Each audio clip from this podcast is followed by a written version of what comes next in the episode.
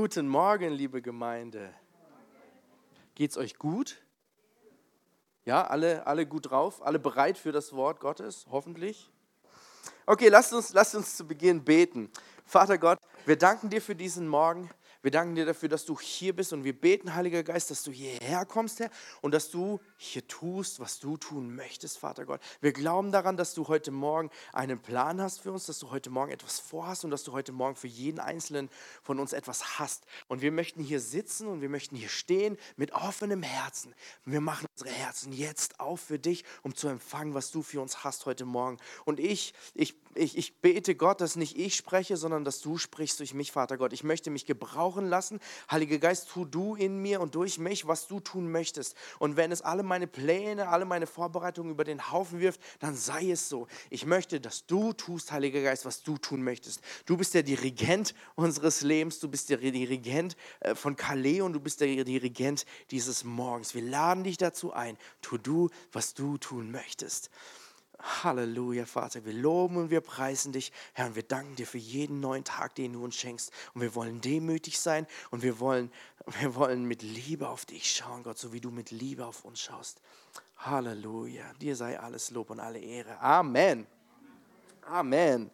So, ich möchte ähm, meine Predigt heute Morgen mit drei Fragen starten.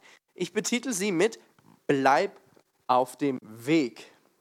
Und meine erste Frage an jeden Einzelnen für euch, ja, ihr müsst jetzt nicht alle reinrufen, stellt euch die Frage für euch selber, ja, weißt du, dass Gott einen Plan für dich und dein Leben hat?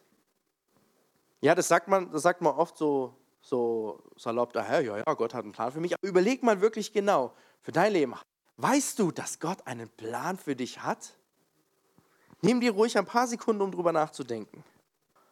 Falls du diese Frage heute Morgen nicht mit Ja beantworten kannst, nicht zu 100% Sicherheit äh, mit Ja beantworten kannst, dann will ich dir diese hundertprozentige Sicherheit heute Morgen zusprechen. Ich glaube daran, Gott hat einen Plan für dich und dein Leben. Gott hat einen Plan für dich. Dreh dich mal zu deinem Nachbarn um und sag, Gott hat einen Plan für dich. Gott hat einen Plan für dich. Und die zweite Frage ist, weißt du, was sein Plan für dich ist? Weißt du, was sein Plan für dich ist? Stell dir diese Frage.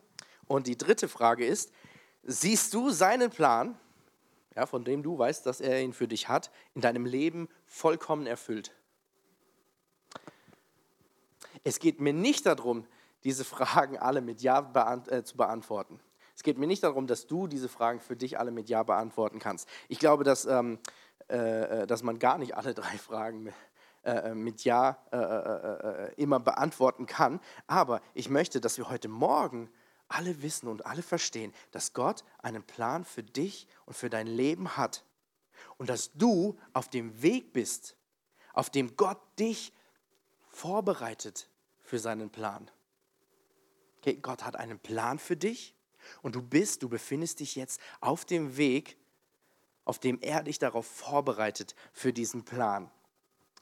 Ähm, weil ich glaube, dass, dass zu dem Plan nicht einfach nur das Ziel gehört, ja, wie zum Beispiel ähm, ja, schmuggel, schmuggel Bibel nach China oder geh nach Afrika, evangelisiere oder du wirst auf, auf einer Bühne stehen und vor 15.000 Leuten predigen.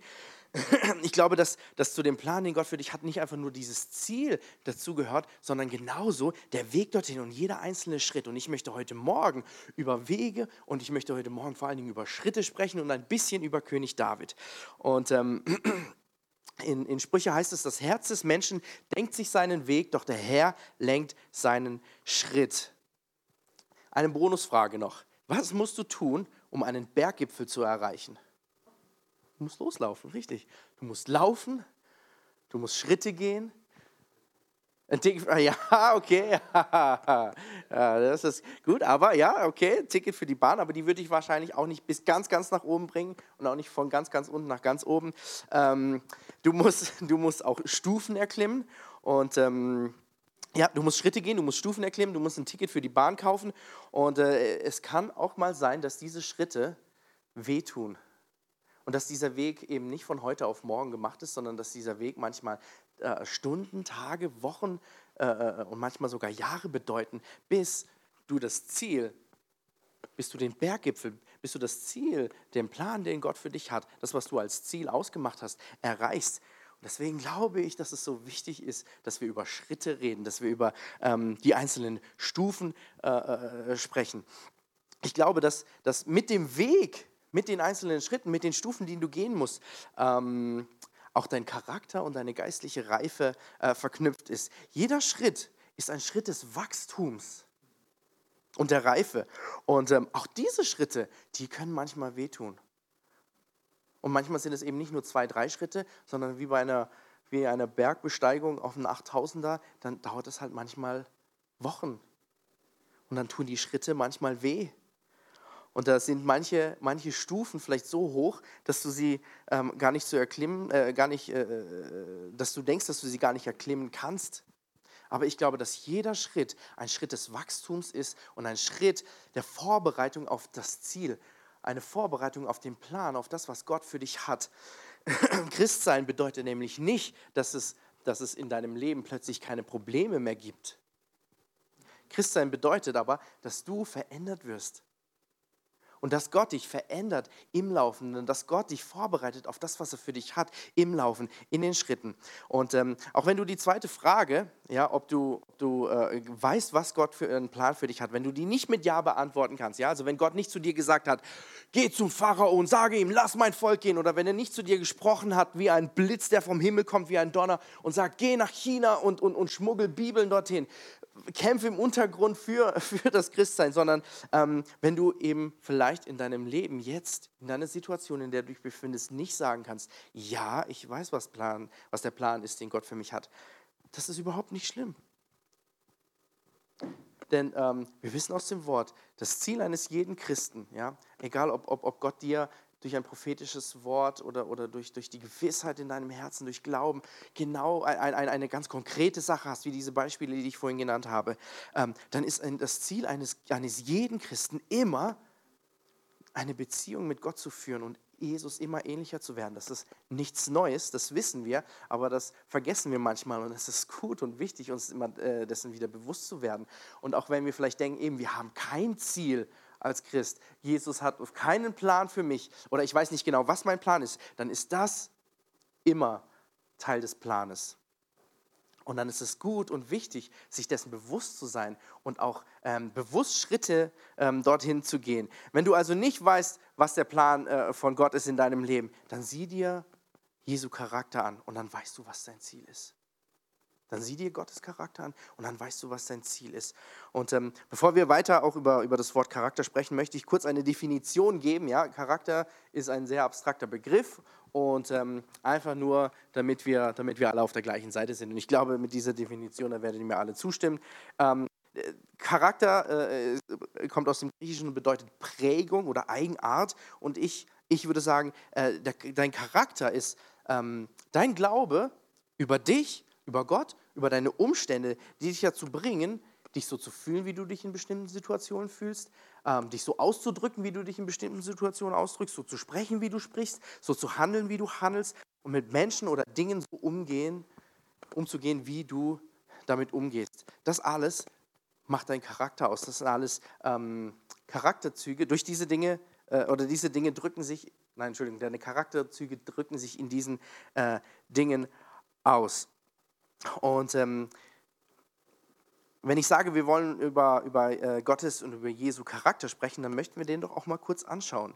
Ähm, was fällt euch ein, wenn ich sage, was sind Gottes Charakterzüge? Jetzt dürft ihr reinrufen. Gott ist gütig, Gott ist treu, Gerechtigkeit, barmherzig, geduldig. Gott ist Liebe, ja, Johannes 3,16, wir alle kennen ihn auswendig. Wer weiß ihn auswendig? Denn so sehr hat Gott die Welt geliebt, dass es seinen einzigen Sohn gab, dass jeder, der an ihn glaubt, nicht verloren geht, sondern ewiges Leben haben. Denn so sehr hat Gott die Welt, die ganze Welt, jeden einzelnen Menschen, ob der Mensch diese Liebe nun erwidert oder nicht, denn so sehr hat Gott die Welt geliebt, dass er seinen einzigen Sohn gab, dass jeder, der an ihn glaubt, nicht verloren geht, sondern ewiges Leben hat. Gott ist Liebe. Gott ist treu, Gott ist vertrauenswürdig. Das, was er verspricht, das hält er. Gott ist gerecht. Gerechtigkeit haben wir vorhin gehört, ja. Er, er, er liebt die Wahrheit und er liebt die Gerechtigkeit. Er hasst die Lüge, er hasst die Sünde und er hasst Ungerechtigkeit. Gott ist barmherzig, haben wir vorhin gehört. Ähm, Im 2. Mose 34, da spricht, da spricht äh, äh, Gott über sich selber. Eine der wenigen Male, wo, äh, wo Gott in der Bibel über sich selber spricht. Und er sagt, ja, im 2. Mose 34, äh, Verse 6 und 7, er zog an Mose vorüber und verkündete, ich bin der Herr, der barmherzige und gnädige Gott. Meine Geduld ist groß, meine Liebe und Treue kennen kein Ende. Ich lasse Menschen meine Liebe erfahren über tausende von Generationen. Ich vergebe Schuld, Unrecht und Sünde, doch ich lasse nicht alles ungestraft. Wenn jemand an seiner Schuld festhält, muss er die, dann muss er die Folgen tragen. Und nicht nur er, sondern auch seine Kinder, Urenkel, äh, Enkel und Urenkel. Okay, Gott spricht über sich selber und er sagt, ich bin der Herr, der barmherzige und gnädige Gott. Meine Geduld ist groß, meine Liebe und Treue kennen kein Ende.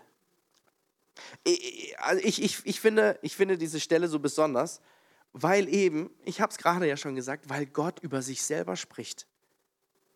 Gott spricht über sich selber und er sagt, ich bin der Herr, der barmherzige und gnädige Gott. Meine Geduld ist groß, meine Liebe und Treue kennen kein Ende. Gott ist heilig. Gott ist sündlos. Jesus war sündlos. Er ist heilig. In Jesaja 6,3 heißt es: Heilig, heilig, heilig ist der Herr, der allmächtige Gott. Seine Herrlichkeit erfüllt die ganze Welt. Das sind unter anderem Charakterzüge Gottes. Und wenn wir uns diese anschauen, dann wissen wir, dann schauen wir auf, auf das Ziel, dann schauen wir auf das, was, ähm, was unser Ziel als Leben eines Christen sein sollte. Und wir sollten genau diesen äh, Charakterzügen nacheifern. Ja, und, und wie eifert man, ähm, wie eifert man Gott nach? Wie versuchen wir, Jesus Christus immer ähnlicher zu werden? Auch das ist nichts Neues, ja. Wir verbringen Zeit mit Gott. Wir leben die Beziehung mit Gott. Wir hören seine Stimme, wir hören auf seine Stimme und wir ehren den Heiligen Geist. Eigentlich, es klingt so einfach, eigentlich ist es einfach. Wir müssen so, wie wir mit unseren Freunden Zeit verbringen, so wie wir mit unserem Partner Zeit verbringen, wie wir mit unserem Partner sprechen, wie wir Intimität mit unserem Partner leben. Ja, jeder Mensch kann das. So können und sollen wir Intimität, Beziehung mit Gott leben und werden ihm dadurch immer ähnlicher. Und, und, und, eifern seinen Charakterzügen nach. Und ähm, wenn, wir, wenn wir den Heiligen Geist ehren, dann, dann wird das auch die Früchte des Geistes hervorbringen. Und ich möchte da gar nicht so lange drauf rumreiten, aber ähm, was, sind, was sind die Früchte des Geistes? Das sind Liebe, Freude, Friede, Geduld, Barmherzigkeit, Freundlichkeit, Güte, Treue, Sanftmut, Selbstbeherrschung. Und diese, diese Früchte des Geistes, die spiegeln Gottes Charakter auch wieder. Also diesen nachzueifern sollte auch das Ziel sein. Und ähm, wenn, wenn, du, wenn du ein genaues Ziel vor Augen hast und genau weißt, wo der Gipfel ist, ich glaube, ganz besonders dann ist es auch notwendig, die einzelnen Schritte zu gehen, ähm, weil, weil uns eben Gott äh, vorbereitet auf das, was er für uns dort hat, weil er Gott uns auf das Ziel vorbereitet. Ähm, ich glaube, dass dieser Weg, ja, der Weg, das ist auch, sagt auch das Wort in sich, der Weg ist, ist nicht das Ziel, sondern der Weg ist ein Prozess. Und ähm, ich glaube, dass Gott aber unsere Schritte ordnet und dass wir keine Angst davor haben müssen, zu überlegen und immer zu, ja, uns Sorgen darüber zu machen, ja, aber was soll ich denn jetzt tun? Ich glaube daran, dass Gott diese Schritte ordnet. Und ich glaube daran, dass wenn wir, wenn wir uns dessen bewusst sind und, und, und, und, und noch bereit sind und demütig sind und sagen, ja Gott, ich möchte diesen Weg gehen, ich möchte diesen Weg gehen, so wie du ihn für mich vorbereitet hast.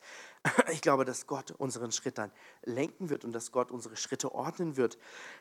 Und ähm, ich glaube, dass es oft auch passiert, gerade eben, wenn wir genau wissen, wo der Gipfel ist, dass wir dann versuchen, so schnell wie möglich dahin zu kommen, weil es alles so toll ist, wie es da oben aussieht und da oben, da glänzt alles und es ist alles so schön und, und diese Dinge, die, die, die, die Gott uns sagt, ja, vielleicht, vielleicht, klar, also Bibel nach China zu schmuggeln zum Beispiel, das, das ist natürlich, das, ist, kann, das kann gefährlich sein. Aber wenn Gott es dir aufs Herz gelegt hast und du willst es unbedingt machen, ich glaube auch dann, dann ist es wichtig, dass Gott dich darauf vorbereitet und dass du vor allen Dingen dich darauf vorbereiten lässt. Und ähm, ja, ich möchte, ich möchte jetzt über, über Schritte sprechen und ähm, Manchmal willst du schneller gehen, als Gott es für dich vorgesehen hat. Manchmal willst du einen Schritt überspringen. Aber ich glaube, dass, dass Gott dich dann manchmal auch verlangsamt. Oder dass Gott dich dann vielleicht sogar ein oder zwei Schritte wieder zurückversetzt. Und das kann aus menschlicher Sicht natürlich auch sehr frustrierend sein und nervig sein und lange, lange einem lange vorkommen. Aber dann sei dir dessen bewusst, dass das wichtig ist und dass Gott für dich besser weiß, was gut ist, als du selber. Und es wird dir nichts nützen, wenn du nicht auf das vorbereitet bist, was Gott für dich hat, weil es dann vielleicht wieder auseinanderfallen wird. Und manchmal wird seine Güte darin bestätigt, dass er zu dir sagt, noch nicht. Und du denkst dir, hey, aber ich will doch nur was Gutes. Es ist doch gut, einen Dienst in leitender Position in der Gemeinde zu bekleiden. Es ist doch gut, auf missionarische Reise irgendwo hinzugehen. Es ist doch gut. Aber wenn du nicht bereit dafür bist, dann wird es dir nichts nützen und dann wird es ihm nichts nützen. Und deswegen geh jeden einzelnen Schritt mit Gott. Und manchmal tut ein Schritt weh, manchmal müssen wir ihn dann aber auch einfach aushalten und daran erstarken und unsere Wurzeln stärken. Ähm, unser Pastor Rainer hat damals, damals ähm, zu, mir, mir, dieses Bild gegeben und dieses Bild ist, ich finde es einfach wunderbar. Auf deinem, auf deinem Weg ähm, der geistlichen Reife, auf deinem Weg in deinem Dienst in der Gemeinde oder einfach äh, äh, ja, der Charakterbildung ist es oft so, dass du, nein, ist es immer so, dass du, dass du äh, Stufen erklimmen musst. Und dass du mit der Zeit ähm, verschiedene Level erreichst. Aber ich glaube daran, ja, dass es, nicht, dass es nicht eine Gerade ist, die permanent nach oben geht, sondern dass es eben, wie er gesagt hat, dass es Stufen sind. Und wenn du auf einer Stufe stehst, dann stehst du erstmal auf einem ebenen Boden. Da geht es nicht bergauf dann stehst du auf einem ebenen Boden. Und du kannst die nächste Stufe erst dann erklimmen, wenn du gelernt hast, auf dieser Stufe vernünftig zu stehen. Du kannst die nächste Stufe erst dann erreichen, hinaufsteigen, wenn die Wurzeln, die du auf dieser Stufe äh, hast, wenn die tief genug gehen, wenn du stark genug bist. Wenn du gelernt hast, auf dieser Stufe zu stehen, dann kannst du einen Schritt weiter machen. Und das ist manchmal nicht das, was wir wollen, aber es ist ganz oft notwendig. Und manchmal, ähm, manchmal sind wir dann vielleicht auch so ungeduldig, dass wir sogar sagen, ich will diesen gesamten Prozess nicht. Aber dann muss ich dir leider sagen, er ist aber notwendig. Und manchmal ist es auch so, dass es, dass es, ähm, dass es Zerbruch braucht, um Dinge zu lernen, um Schritte weiterzugehen. Manchmal, manchmal muss etwas kaputt gehen, damit etwas Neues entstehen kann. Manchmal müssen, müssen ähm, alte Denkweisen zum Beispiel kaputt gehen, damit du dir eine neue aneignen kannst. Und wenn du so fest an der festgehalten hast und die vielleicht sogar über Jahrzehnte in deinem Kopf oder in deinem Herzen aufgebaut hast, dann tut das weh, wenn diese kaputt geht. Aber manchmal ist das notwendig. Manchmal müssen wir auch Entscheidungen treffen, die gegen unseren Willen sind oder die gegen, ähm, gegen dem, was wir fühlen, ist, damit wir weitergehen können. Kein Auge hat je gesehen, kein Ohr hat je gehört und kein Mensch konnte sich jemals auch nur vorstellen, was Gott für die bereithält, die ihn leben. 1. Korinther 2,9 Kein Auge hat je gesehen, kein Ohr hat je gehört, kein Mensch kann, konnte sich jemals auch nur vorstellen, was Gott für die bereithält, die ihn lieben. Ich glaube, dass das, was Gott für uns bereithält, bereits bereit ist. Der Segen, den Gott für uns hat, der Plan, den Gott für uns hat, der ist bereit, der ist da. Aber wir sind vielleicht manchmal nicht bereit für das, was er für uns hat. Die Arbeit ist nicht an dem, Gott, Gott muss nicht an dem arbeiten, was er für dich hat. Das hat er schon. Er hat schon einen Plan für dich gehabt, bevor du geboren wurdest. Bevor du flüssig warst, wusste er schon, was er mit dir machen möchte. Aber dich musste er formen. Darum warte nicht darauf, bis die Sache bereit ist, die Gott für dich hat, sondern bereite dich auf die Sache, die Gott für dich hat, vor. Ja, der verlorene Sohn, zum Beispiel die Geschichte, kennt sie alle, ähm, die Geschichte des verlorenen Sohns, die lehrt uns, dass wenn wir etwas, das uns vielleicht sogar zusteht, zu früh bekommen, ähm, dass wir damit gar nicht umgehen können. Ja, das ist also das Negativbeispiel. Ja, der verlorene Sohn, ähm, hat, hat seinen Erbteil, das, was ihm zusteht, ja, von seinem Vater verlangt und hat gesagt, gib mir das, ich äh, möchte tun, was ich will. Und manchmal sind wir auch so, dass wir Gott sagen, ja, Gott, ich möchte das jetzt, gib mir das bitte, damit ich damit tun kann, was ich möchte. Also ich meine, da klingt ja schon die falsche Einstellung, äh, äh ja, die kann man da schon raushören. Ähm, und ich glaube, dass er, dass er eben nicht bereit war, richtig mit dem umzugehen, was er bekommen hat. Und so ist es eben auch mit dem, was Gott für uns bereithält, mit dem Plan, den er für uns hat. Wenn wir nicht diese Schritte gehen, wenn wir uns nicht darauf vorbereiten lassen von Gott, dann kriegen wir diese Dinge vielleicht auch mal zu früh. Und dann schadet es mehr. Ja, er hat alles verloren, er hat alles verprasst und hat in Demut eingesehen, dass es ihm bei seinem Vater besser geht als ähm, draußen, wo er machen konnte, was er wollte. Und ähm, ist wieder demütig zu seinem Vater zurück. Und sein Vater hat ihn mit offenen Armen wieder empfangen. Und so passiert uns das, glaube ich, auch ganz, ganz, ganz oft. Ähm, wenn wir nicht mehr mit umgehen können, was Gott für uns bereithält, dann sollten wir das, ja, dann sollten wir beten, Gott, gib mir das, wofür ich bereit bin. Gib mir nur so viel, wie ich ertragen kann. Oder auch, wenn, Gott, ich, ich, ich, möchte, ich möchte das, was du mir versprochen hast, ich möchte es so schnell wie möglich haben. Bereite mich darauf vor, Gott.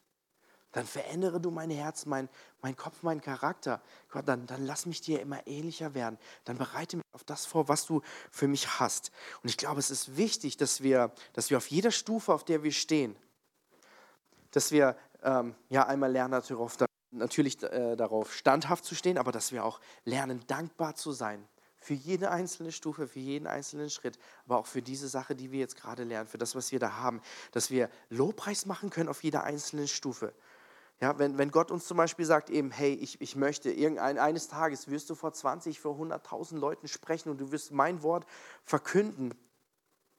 Und du bist nicht bereit zu sagen, ja, ich möchte mich in meiner Gemeinde aber einbringen. Ja, ich möchte gerne, äh, ich möchte gerne dein Wort verkünden bei meinem Nachbarn.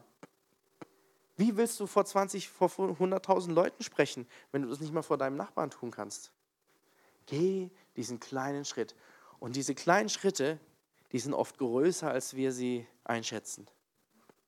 Und wir denken, das ist so ein kleiner Schritt, das brauche ich nicht, das kann ich eh schon. Dann tu es. Dann tu es. Im Tun lernen wir. Und nicht im Denken, ich kann es bereits. Im Tun lernen wir. Und wenn du dem Kleinen treu bist, dann wird Gott dich über Größeres setzen. heißt es im Wort. Ähm, ein, ein schönes Beispiel, das ich auch mal äh, gehört habe, ist, ähm, ja, schaut jemand manchmal Boxkämpfe oder, oder Sport, Sport so im Allgemeinen? Boxkämpfe? Irgendjemand mal ab und zu? Ah, nur mein Bruder nicht, okay. ähm, wusstet ihr, dass, dass Champions, Box-Champions nicht im Ring geschaffen werden? Box-Champions werden im Ring einfach nur, also einfach nur, sie werden dort offenbart, aber nicht geschaffen oder erschaffen. Sie werden erschaffen, wenn sie jeden Tag am Boxsack sind und trainieren. Jeden Tag trainieren und trainieren und trainieren und trainieren und trainieren und trainieren und trainieren. Dann werden sie im Ring irgendwann als Champions ähm, offenbart werden. Äh, ein anderes Beispiel, vielleicht, vielleicht guckt jemand Fußball. Ja? Wer, wer, wer hat die allermeisten Tore auf der Welt äh, äh geschossen? Ich glaube ak aktuell, bitte? Aktuell Cristiano Ronaldo, sagt jemandem das was? Ja, er, er ist, finde ich, auch ein gutes Beispiel. Cristiano Ronaldo, okay, der, ähm, der, hat, hat auch echt Muckis aufgebaut ähm, und, und hat, ich glaube, 807 Tore oder sowas geschossen in seiner äh, Karriere. Ähm, und auch da ist es so, dass in diesen Riesenstadien sein, sein, sein Talent und seine Arbeit und sein Schweiß und sein Blut, das er da hineingesteckt hat, nur offenbart wird. Aber er trainiert nicht bei Spielen, er trainiert vorher. Er achtet auf seine Ernährung, er achtet auf seinen Schlaf, er achtet darauf zu trainieren. Er ist der Erste auf dem Platz, wenn es äh, ins Training geht und er ist der Letzte auf dem Platz, wenn es wieder nach Hause geht. Und deswegen hat er so viele Tore geschossen. Wir sehen nur die Tore, wir sehen gar nicht die Arbeit, die dahinter steckt. Und ich glaube, diese, diesen Gipfel, diesen Gipfel, den er erreicht hat als, als Rekordhalter in, in, in Tore schießen, ja, den hat er erreicht, indem er kleine Schritte gegangen ist und indem er kleine Schritte immer noch geht, jeden Tag, jeden Tag. Und auf so viele leckere Sachen verzichtet und so weiter. Das können wir uns, das kann ich mir gar nicht vorstellen, was das für eine Arbeit ist. Aber er hat es äh, geschafft. Ist nur ein, ein Beispiel aus, aus der Sportwelt, ähm, wenn jemand ihn kennt. Ähm, ein anderes Beispiel auch für, ähm, für Moment. Ja, ein Beispiel, von dem ich auch schon ab und zu mal erzählt habe, ähm, wenn es darum geht, dass wenn du dem Kleinen treu bleibst, dass Gott dich über Größeres setzen wird, ist ähm, ja die, die, Arbeit, die, die mein Bruder und ich ähm, in der Jugend damals gemacht haben. 2012 haben wir angefangen. Äh, wir waren, es waren keine jungen Leute in der Gemeinde, außer uns da. Und wir haben gesagt, wir wollen eine Jugend aufbauen, weil wir einfach so eine tolle Jugendzeit hatten in unserer Gemeinde damals in der FCG in Lörrach. Und ähm, wir haben gesagt, das, das, Gott, wir wollen eine Jugendarbeit. Jugendarbeit ist wichtig und Jugendarbeit ist gut. Okay, aber was, was, was machst du für eine Jugendarbeit, wenn du keine Jugendlichen hast? Wir haben gesagt, wir treffen uns jeden Freitag, trotzdem nur zu zweit und wir machen Lobpreis, wir beten zusammen und danach gehen wir raus in die Stadt und sprechen Jugendliche an. Und das haben wir gemacht und über Monate hinweg waren wir zu zweit und ähm, ja, manchmal war es dann auch schwierig. War doch, oder? War, war, war so? Ja, korrigiere mich, wenn ich falsch liege. Ähm, ja, es kam dann immer ab und zu mal einer und dann ist er wieder weggegangen, glaube ich. Aber irgendwann kamen Leute und kamen Leute und kamen Leute und dann waren wir irgendwann eine echt super coole Jugendgruppe. Und, ähm, und die Jugendgruppe, die gibt es heute noch. Ricky und ich machen das nicht mehr, aber ey, es, ist, es ist so großartig und wir sind so unendlich dankbar für das, was Gott uns da äh, gegeben hat. Aber ich glaube, ich glaube, dass es notwendig war, dass wir vorher diese Schritte gegangen sind und gesagt haben, wir wollen demütig sein und wir wollen wir wollen auf dich vertrauen, Gott. Wir glauben, wir glauben daran, dass du das uns als Ziel gesetzt hast für, für, für diese Phase. Und das, das haben wir uns dann auch als Ziel gesetzt. Und wir waren dem Kleinen treu und wir sind jeden Freitag gekommen, auch wenn sonst niemand gekommen ist. Und wir haben Zeit mit Gott verbracht und versucht, die Jugendliche herzuholen. Und das war eine, war eine grandiose Zeit. ähm, ja, wir sind auf dem Weg geblieben. Ein, eine Person, die wir jetzt sprechen wollen, die ihr Ziel auch früh vor Augen hatte, früh in ihrem Leben, ähm, aber auch einen weiten Weg bis zu ihrem Ziel hatte, war König David. Ja, ich möchte kurz, kurz die Geschichte von König David bis, bis zu seiner Königwerdung ähm, kurz nacherzählen, einfach um das auch ein bisschen einordnen zu können. Ähm, also es ist auf jeden Fall sehr, sehr interessant, die Geschichte und dieser Mann. Ja, lest es, wenn ihr, wenn ihr Zeit habt. 1. Samuel und 2. Samuel, lest diese zwei Bücher. Ähm, die, Geschichte, äh, die Geschichten sind wirklich auch sehr, sehr spannend. Also das Volk Israel ja, war in der Sklaverei in Ägypten für 400 Jahre und Mose äh, Gott hat zu Mose gesagt, geh zum Pharao und sage ihm, lass mein Volk frei. Äh, Mose hat das gemacht und äh, sie sind tatsächlich befreit worden, ähm, sind durch die Wüste 40 Jahre lang äh, geirrt und ähm, dann hat Gott mit ihnen den mosaischen Bund geschlossen und auf dem Berg Sinai ist Gott ähm, Mose erschienen und hat ihnen hat ihm die zehn Gebote und die 600 anderen Gebote gegeben und hat mit dem Volk Israel den Bund geschlossen. Hat gesagt, wenn ihr alle meine Gebote haltet, wenn ihr mir treu seid, dann werde auch ich euch treu sein und werde ähm, euch segnen. Und sie waren einverstanden, sie haben also diesen Bund geschlossen.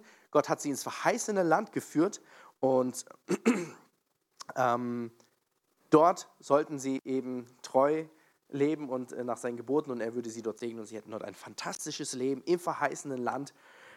Aber wir wissen ja auch alle, dass es, dass es nicht ganz so gut funktioniert hat. Ja, sie, waren, sie waren Gott leider nicht immer treu, sie haben den Geboten nicht äh, gefolgt und so ähm, war das oft ein Chaos, ein großes Chaos.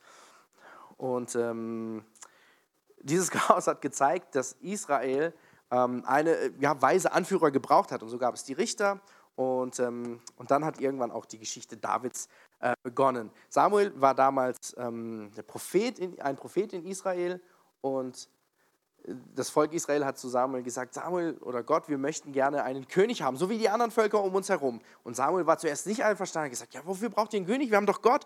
Gott ist unser Gott, Gott ist unser König, Gott ist unser äh, Anführer. Wir brauchen keinen König. Aber sie wollten unbedingt einen, haben insistiert und Samuel hat mit Gott gesprochen und Gott hat gesagt, ja, dann gib ihnen einen König. Dann geben wir ihm einen, äh, also dem Volk Israel einen König. Und äh, so kam Saul ins Gesp äh, äh, auf den Plan. Saul wurde König, ja, Saul war auch erst äh, sehr vielversprechend, ein großer, starker, kräftiger Mann, ähm, der, der, der gute, gute Züge hat, allerdings auch äh, ein paar negative, er hatte ein paar Schwächen. Ähm, und zwar hat er, war er unehrlich, er war nicht standfest und er war auch stolz. Und er hat äh, Gottes Gebote auch missachtet. Und ähm, als er also alle diese, ja, als, als seine Schwächen im, als König von Israel zum Vorschein kamen, hat Gott irgendwann entschieden, okay, ich werde einen anderen König einsetzen, hat äh, Saul das durch Samuel äh, sagen lassen und so kam dann David ins äh, Spiel. Gott hat dann David auserwählt, König zu sein und auch wir, wir kennen diese Geschichte auch. Jesus, äh, Entschuldigung, Gott ist zu Samuel gegangen, hat gesagt, geh zu, zu diesem Mann Jesse, er hat Söhne, acht oder neun, ich bin mir nicht sicher, wie viele, wie viele Söhne hat er? Sieben, Entschuldigung, sieben, sieben Söhne. Okay.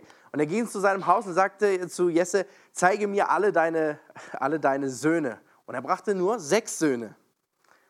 Ja, und sie waren alle groß und kräftig und sahen gut aus. Und, und Samuel hat gedacht, ja, einer von ihnen muss der neue König sein. Und Gott hat zu Samuel gesagt, nein Samuel, keiner von ihnen ist der König. Du siehst, was vor Augen ist, aber ich sehe in das Herz hinein. Und Samuel fragte, hast du nicht noch einen Sohn? Und der Jesse sagte, ja schon, aber der ist klein und schmächtig und er hütet die Schafe da draußen. Und er spielt Harfe. Okay, ich glaube, wenn du in der Schule erzählst, ich bin klein und schmächtig und ich spiele Harfe, wirst du ausgelacht werden. Okay? Aber David hat das gemacht.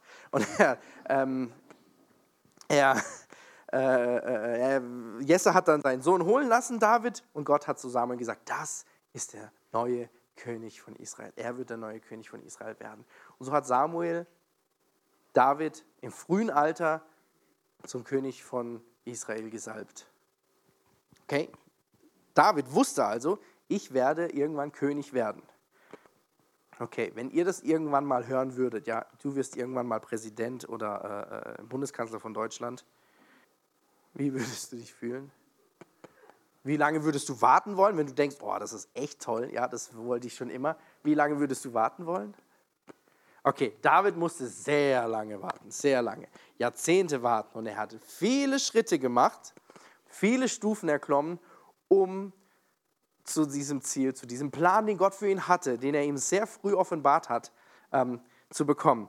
Und äh, wir kennen dann auch die Geschichte von, von Goliath. Ähm, die Philister haben den Krieg begonnen mit Israel und sie waren äh, in einem langen Krieg. Das waren also die, die Erzfeinde von Israel. Und ähm, irgendwann kam Goliath ein Riese und sagte, 40, 40 Tage lang hat er Israel ähm, herausgefordert und gesagt, wenn, dann schickt mir einen von euch, der gegen mich kämpft. Und wenn er gewinnt, dann werden wir, also die Philister, die Untertanen von Israel. Aber wenn Goliath gewinnt, dann wird Israel untertan von, ähm, von den Philistern. Und es fand sich niemand, der das machen wollte. Und äh, David war zu der Zeit ähm, nicht in der Armee, sondern er hat seinen Brüdern, die alle in der Armee waren, ähm, Essen gebracht und hat sie versorgt.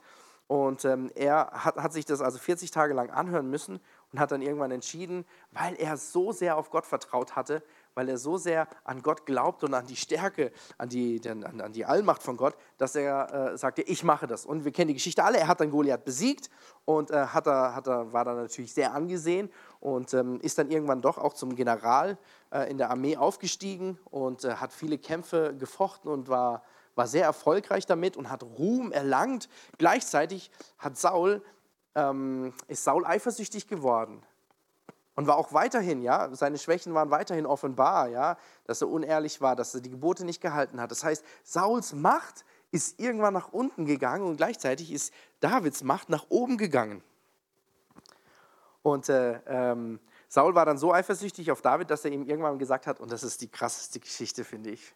Er hat, er hat äh, David gesagt, geh und kämpfe diese Schlacht gegen die Philister und bringe mir 100 Vorhäute.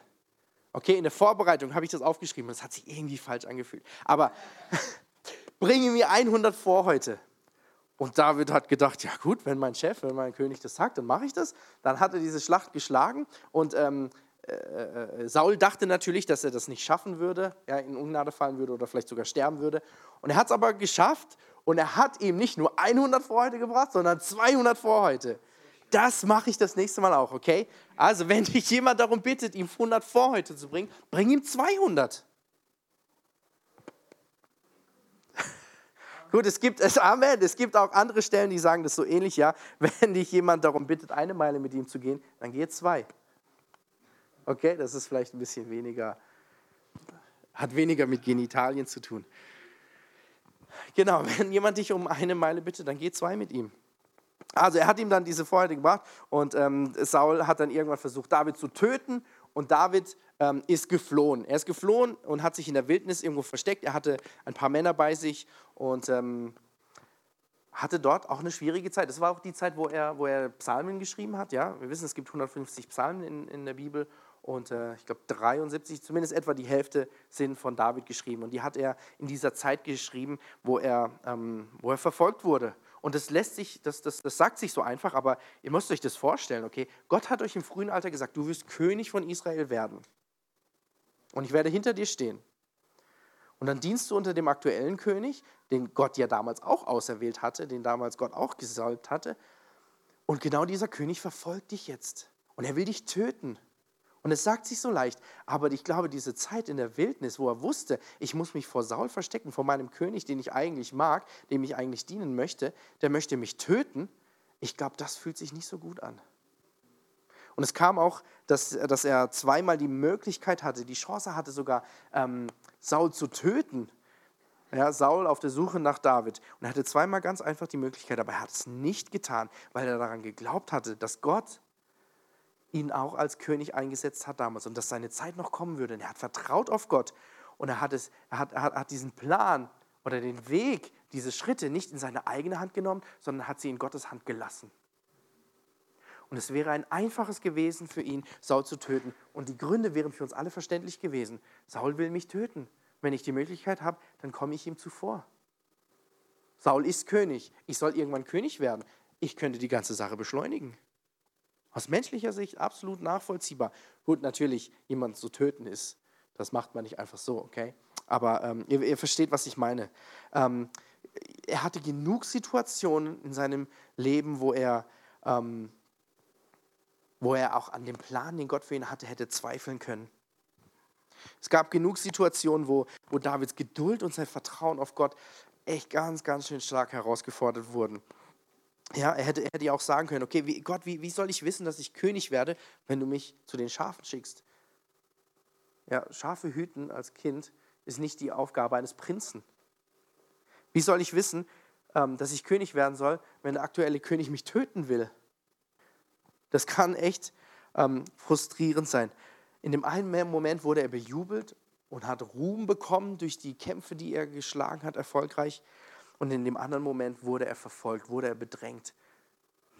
Er war über Jahrzehnte geduldig. Wie lange können wir geduldig sein? Wir jammern manchmal nach einer Woche, bei was Großem manchmal nach einem Jahr. Mein Bruder und ich, wir bauen gerade unser Elternhaus um. Geplant war, wir haben angefangen Januar 2020, geplant war Dezember 2020. Jetzt haben wir, habe ich es richtig gesagt, 2020 oder 2021? Nee, 2021. Ja, Januar 2021 haben wir begonnen. Genau. Jetzt ist, äh, jetzt ist August 2022 und wir sind immer noch nicht fertig. Okay? Und es fühlt sich blöd an, muss ich, muss ich leider ehrlich sagen. Manchmal wünsche ich, es wäre alles schon fertig. Aber es ist halt nicht so. Und wir sind so ungeduldig wegen acht Monaten. Klar, acht Monate klingt lang, aber er hat Jahrzehnte gewartet auf das, was ihm bereits versprochen wurde von Gott. Ich glaube, da dürfen wir auch geduldig sein dürfen wir auch lernen, geduldig zu sein und zu vertrauen auf Gott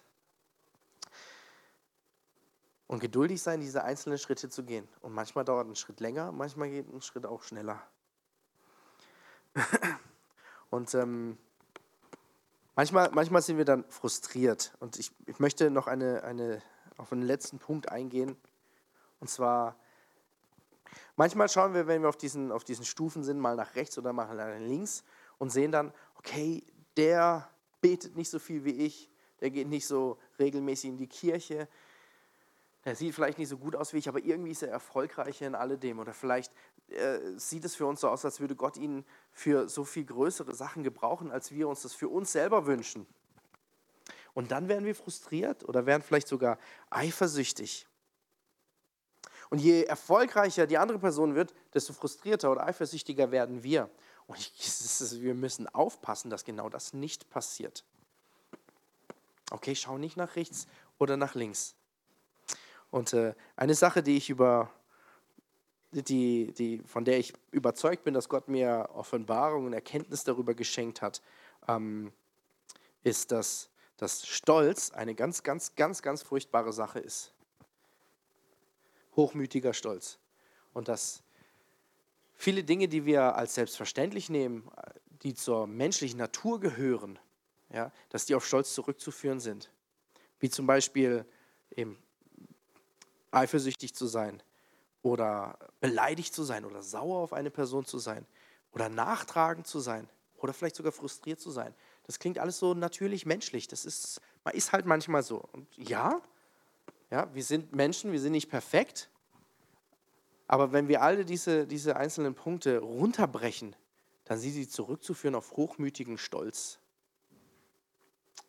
Und wenn wir sagen, ich will nicht stolz sein, dann hilft es sehr, sich dessen bewusst zu sein, dass diese Dinge, nachtragend zu sein, beleidigt zu sein, auf Stolz zurückzuführen äh, sind. Damit wir diese Dinge ablegen können. Das hat, ähm, also für mich war das, war das damals echt krass, weil, weil stellt euch das mal vor, okay, das, es ist ja wirklich normal, dass man mal sauer ist auf eine Person oder beleidigt ist. Aber aber stellt euch mal diese Frage, was, was bedeutet es wirklich, beleidigt zu sein? Das bedeutet, dass irgendwas nicht nach meinem Plan gelaufen ist.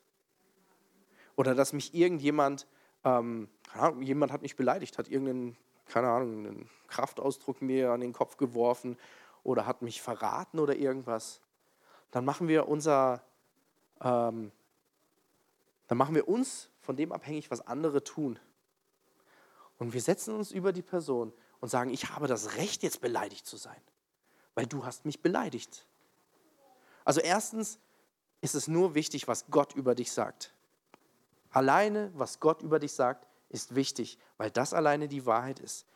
Egal, was andere Menschen über dich sagen, was sie über dich sprechen, ob hintenrum, ob vorne rum, egal wo oder wie, das kann und ist wahrscheinlich alles falsch. Alleine das, was Gott über dich sagt, das ist korrekt. Und wenn du dass das Einzige, was beleidigt sein kann in dir, ist dein Stolz. Und ich möchte niemals mehr in meinem Leben beleidigt sein, weil ich nicht stolz sein möchte. Stell dich es mal vor, Leben ohne beleidigt zu sein. Hä, wie cool ist das denn? Ja, es ist nicht einfach. Aber ich glaube, dass es geht. Ich glaube, dass es geht, weil das ist keine Frucht des Geistes. Äh, genauso ist es mit den anderen Sachen. Sauer auf eine Person zu sein. Warum sollte ich sauer auf eine Person sein, wenn sie irgendwas macht, habe ich, ähm, bin, ich, bin ich derjenige, der darüber richten sollte? Ich bin nicht derjenige, der darüber richten sollte. Gott ist der Richter, nicht ich. Das sind in menschlichen Augen natürliche Dinge, aber wir wollen nicht mit unseren natürlichen Augen schauen, sondern wir wollen mit Gottes Augen schauen. Und deswegen, ich habe das für mich genommen und ich versuche diese Dinge eben nicht mehr zu tun, diese Dinge abzulegen, weil ich sage, ich will nicht stolz sein, ich will Stolz aus meinem Herzen äh, verbannen und ich möchte lieber die Früchte des Geistes in meinem Herzen haben. Ich möchte lieber die Charakterzüge des äh, äh, Gottes, diesen möchte ich nacheifern und nicht irgendwelchen anderen Dingen, die, die mein Leben und vielleicht auch das Leben anderer zerstören. Genauso ist es mit frustriert sein. Warum bin ich frustriert über eine Sache? Ich bin frustriert über eine Sache, wenn sie nicht funktioniert, wie ich es mir vorstelle. Wer bin ich, dass ich darüber urteile oder darüber bestimmen will, wie etwas zu laufen hat? Wer bin ich? Gott, Gott ist Gott, Gott ist der Schöpfer. Er hat alles gemacht. Er weiß, wie die Dinge funktionieren und wie sie zu laufen haben. Und wenn es heißt, ähm, das Herz des Menschen denkt sich seinen Weg, doch der Herr lenkt seinen Schritt und es nicht so läuft, wie ich es mir denke, dann versuche ich mir bewusst zu machen, dass das, was Gott für mich hat, doch besser ist als das, was ich habe. Also was, was, äh, der, der Weg, den Gott für mich hat, ist doch besser als der Weg, den ich mir für mich vorstelle. Wer bin ich darüber zu urteilen? Warum sollte ich frustriert sein? Dann, ja, natürlich will ich jetzt keine Gleichgültigkeit äh, ähm, predigen, aber ähm, ich würde sagen, das Gegenteil von Stolz ist Demut. Ich will Demut predigen. Es gibt einen Unterschied zwischen Gleichgültigkeit und Demut. Das demütige Herz, das segnet Gott. Und das stolze Herz wird Gott erniedrigen. Darf ich die Band nach vorne bitten? Christsein bedeutet, habe ich eingangs gesagt, nicht, dass du keine Probleme mehr haben wirst, aber dass Gott deine Perspektive darauf ändert und dass Gott mit dir Schritte geht des Wachstums. Jeder Schritt, den du gehst, ist ein Schritt des Wachstums, der Charakterbildung, der Veränderung, dass du immer ähnlicher Jesus Christus wirst und eine Vorbereitung auf das, was Gott für dich hat. Es ist gut, das Ziel im Blick zu haben, aber es ist auch, es ist auch gut, ähm, sich der Schritte bewusst zu sein, die du jetzt gerade gehst. Und ich glaube daran, Gott hat einen Plan für dich und ich glaube daran, dass du auf dem Weg bist, auf dem Gott dich vorbereitet für das, was er für dich hat. Und ich glaube, dass das, was er für dich hat, bereits bereit ist und er will dich bereit machen. Lasse dich bereit machen von ihm. Und es sieht manchmal nicht schön aus. Und wenn du jetzt auch gerade in einer Situation bist, in der es dir nicht ähm, gut geht, ja, manchmal, manchmal ist es auch so, dass Situationen, in denen es einem nicht, zu, äh, nicht gut zu gehen scheint, ähm, auch eine Chance zu lernen, eine Chance zu wachsen, vielleicht auch eine Chance für Zerbruch, der gerade nötig ist, damit du den nächsten Schritt gehen kannst. Und das musst du für dich selber ausmachen. Und du musst auf dem Weg bleiben und du musst Schritt für Schritt vorangehen. Lasse dich von Gott vorbereiten. Und ich glaube, dass diese dass die Pläne, die Gott für jeden Einzelnen von euch hat, großartig sind. Und ich wünsche mir von ganzem Herzen, dass wir in dieser Gemeinde sehen, wie Pläne aufgehen. Wie Pläne aufgehen. Es ist schön, wenn ein Plan aufgeht. Und ich möchte aber auch sehen, wie wir die Schritte dorthin machen. Jeder Einzelne, aber auch wir als Gemeinde. Seid euch der Schritte bewusst. Und ähm, ich möchte auch gerne, wenn wir jetzt die Lobpreiszeit haben, dass, dass ähm, ja, wenn du sagst, okay, ich, äh, mir geht es tatsächlich gerade nicht so gut in meiner Situation und ich, ich sehe irgendwie nicht so richtig, dass das vielleicht, vielleicht Teil des Schrittes, Teil einer Vorbereitung ist, aber ich möchte, ich möchte mich darauf einlassen. Ich möchte, dass Gott mir hilft, das zu erkennen und da durchzugehen. Ja, die Erkenntnis darüber ist eine so große Hilfe. Dann, ähm, dann möchte ich dich einladen, dass du, dass du nach vorne kommst und ähm, mit jemandem von uns betest. Ja, das Gebetsteam möchte ich dann auch nach vorne bitten. Dann nimm dir jetzt die Zeit und, und, und äh, denke über diese Dinge nach und sprich mit Gott. Und wenn du Gebet brauchst und möchtest, Hilfe brauchst, Unterstützung brauchst darin, dann komm gerne nach vorne und lass für dich beten. Lass uns gemeinsam beten. Halleluja. Vater Gott, ich danke dir für jede Berufung, Herr. Ich danke dir für jede Gabe. Ich danke dir für jede Situation, Herr. Ich danke dir für jeden Schritt und jede Stufe, Vater Gott. Und ich bitte dich, dass du uns hilfst zu erkennen und zu verstehen, wie wichtig jeder kleinste Schritt ist. Dass wir den nicht überspringen, sondern dass wir ihn gemeinsam mit dir gehen, Vater Gott. Und ich danke dir dafür, dass du wow, dass du so große Dinge hast, Vater Gott. Dass du so große Dinge hast, Vater Gott, auch wenn unser Alltag vielleicht klein wirkt, auch wenn so unser Alltag vielleicht langweilig wirkt, als hätten wir nichts zu geben, Vater Gott, dann weiß ich, dann hast du mehr.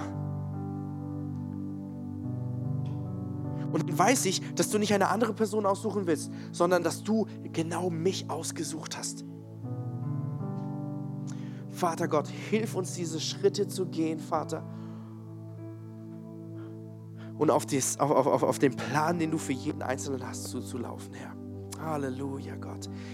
Du bist Gott, dir gehört alle Ehre, alles Lob, Vater. Du bist so großartig, Herr. Wir wollen demütig sein und wir wollen mit offenem Herzen und mit Demut vor dich treten. Und wir wollen dir sagen, Gott, so wie eingangs, tu mit uns, was du tun möchtest. Ich bin bereit, ich bin hier, Gott. Und ich will, ich will, dass du mich veränderst. Ich will, dass du mich veränderst, Vater. Ich will, dass du mit mir Schritte gehst, auch wenn sie vielleicht wehtun. Halleluja.